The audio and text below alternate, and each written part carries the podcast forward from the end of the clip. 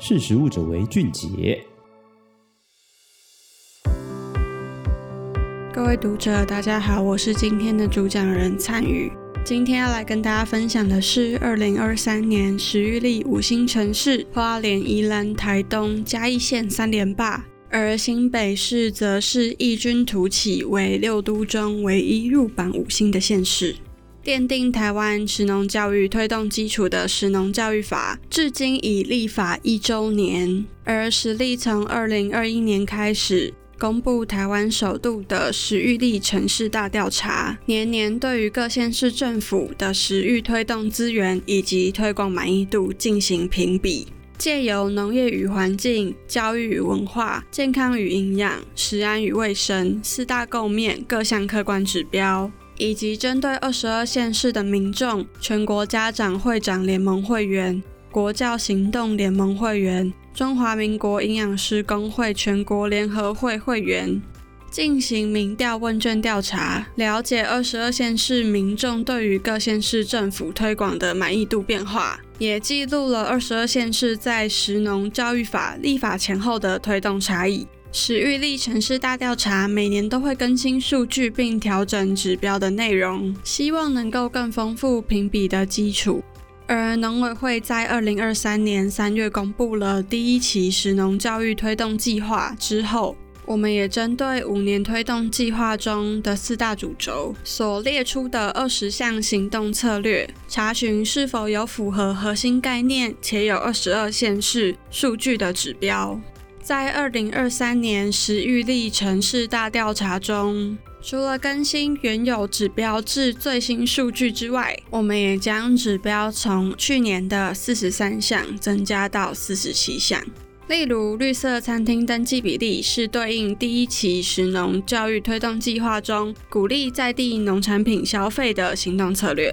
食米学员计划之学校比例、优游农村体验社区比例。社区营养教案短片图文获奖件数、健康促进绩优学校比例，则是对应普及食农教育推广，使用与不使用化学肥料及合成农药的耕地面积比例，田间及集货场蔬果农药残留辖区件数不合格率，则是对应发展永续农业的行动策略方针。而这三年来，全球新冠疫情肆虐，饮食供应链稳定性备受挑战，国际通膨局势升高，乌俄战争威胁以及气候变迁等威胁，让消费者比以往更能感受到饮食采购的成本与选择的变化，也正是推动食农教育最好的时间点。在综合客观指标与主观民调推广满意度调查后，二零二三时域历城市大调查三度由花莲县荣登排行总冠军，宜兰县、台东县、嘉义县持续维持在五星榜内。这四个县市在分项指标排行中也多挤进前五名当中，包含花莲县是农业与环境第一名，教育文化第二名，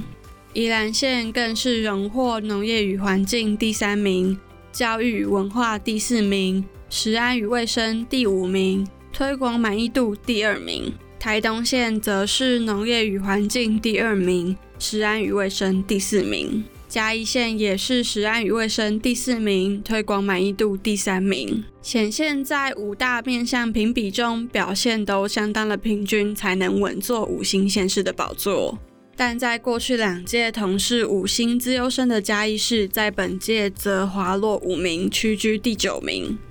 嘉义市虽然拿下推广满意度民调第一，但可惜在食安与卫生分项中，从去年的第五名退步至今年的第十八名。主要是学校校园午餐生鲜蔬果食材农药残留抽验不合格率，从去年的零趴升至今年的四点二六趴，且确实实施追踪追溯之餐饮业者比例为第十七名，被其他县市超越许多。在时历发起时域历城市大调查之后，每年都有县市在未细看指标之前，就先主观认为农业县市比较吃香。但其实六都的表现在这三届以来，每年都有在进步。二零二一年六都中排名最前的是桃园市第九名，二零二二年高雄市就以第六名挤进五星，二零二三年新北市则是以第五名成为六都之首，挤进五星城市当中。摊开新北市这三届的排行，可说是跃升最多的县市。二零二一年为六都之末，仅拿下第十九名；二零二二年略微进步到第十五名；二零二三年却成为二十二县市中进步最多的县市，一下子进步了十名，拿下第五名的好成绩。主要原因是因为跟去年相比，新北市在教育文化中分项进步了十二名，排到第四名。可以归功于参加十米学员计划，学校比例排名第三；采用民间全国性基金会教材学校的比例排名第五名。在健康与营养分项中进步三名，拿到第四名。包含国中小学童过瘦过胖比平均优良，健康促进绩优学校获奖比例排第六，平均寿命则是第三名。由此可知，即使是都会区，只要在校园中推广食农教育的力道加强，进而影响学童的健康体位表现，也能在整体食育力评比中取得好成绩。例如，新北市共有三间学校与台湾好基金会合作，两间学校与丰食公益饮食文化教育基金会合作，采用食育教材，与民间资源合作，能加速校方全面性推动。这也符合第一期食农教育推动计划中全面落实食农教育议题于学校教育的行动策略。摊开食育力城市大调查中，四十七项客观指标可知，为最大化减少二十二县市的城乡差距。除了采纳部分与自然资源环境相关的指标外，更多的指标评比是关于二十二县市政府在食农教育推动的主动积极作为。例如，各县市都可采取行动的环境永续，如鼓励校园环境改造的永续校园，鼓励社区低碳生活的低碳社区，鼓励餐饮业者采用在地食材的绿色餐厅等，都是属于县市政府可以推动学校、社区业者主动参与的行动，也扣合食农教育法支持认同在地农业、深化饮食连结农业、地产地消永续农业的推动方向。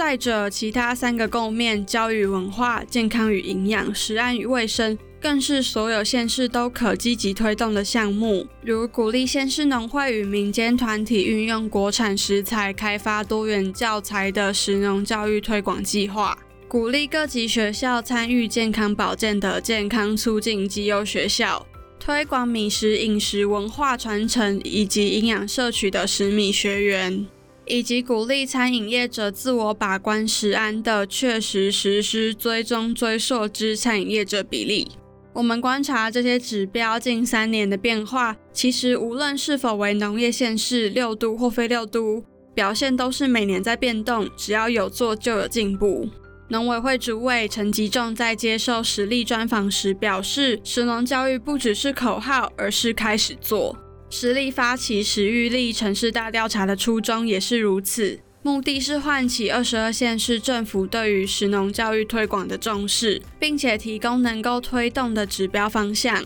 但对照二零二三年民调的推广满意度，二十二县市的市民和家长在满分一百分中只打了五十三点八一分，营养师团体则打了五十六点八七分，连续三届的满意度都不及格。可见，二十二县市政府的进步空间还非常大，能做的面向也很多。目前，农委会在食农教育法通过后，已经开始辅导县市政府发展地方特色食农教育体系。二十二县市也需要在二零二三年五月底前成立地方推动会，并撰写地方食农教育推动计划。因此，我们期待接下来一年的变化。只要开始做，永远都不嫌晚。想要了解更多食玉力的深度解析吗？欢迎至官网购买第三十一期季刊。二零二三年食玉力城市大调查榜单揭晓，揭竿土地到餐桌的味觉革命。今天的介绍到此结束，我们下次再见。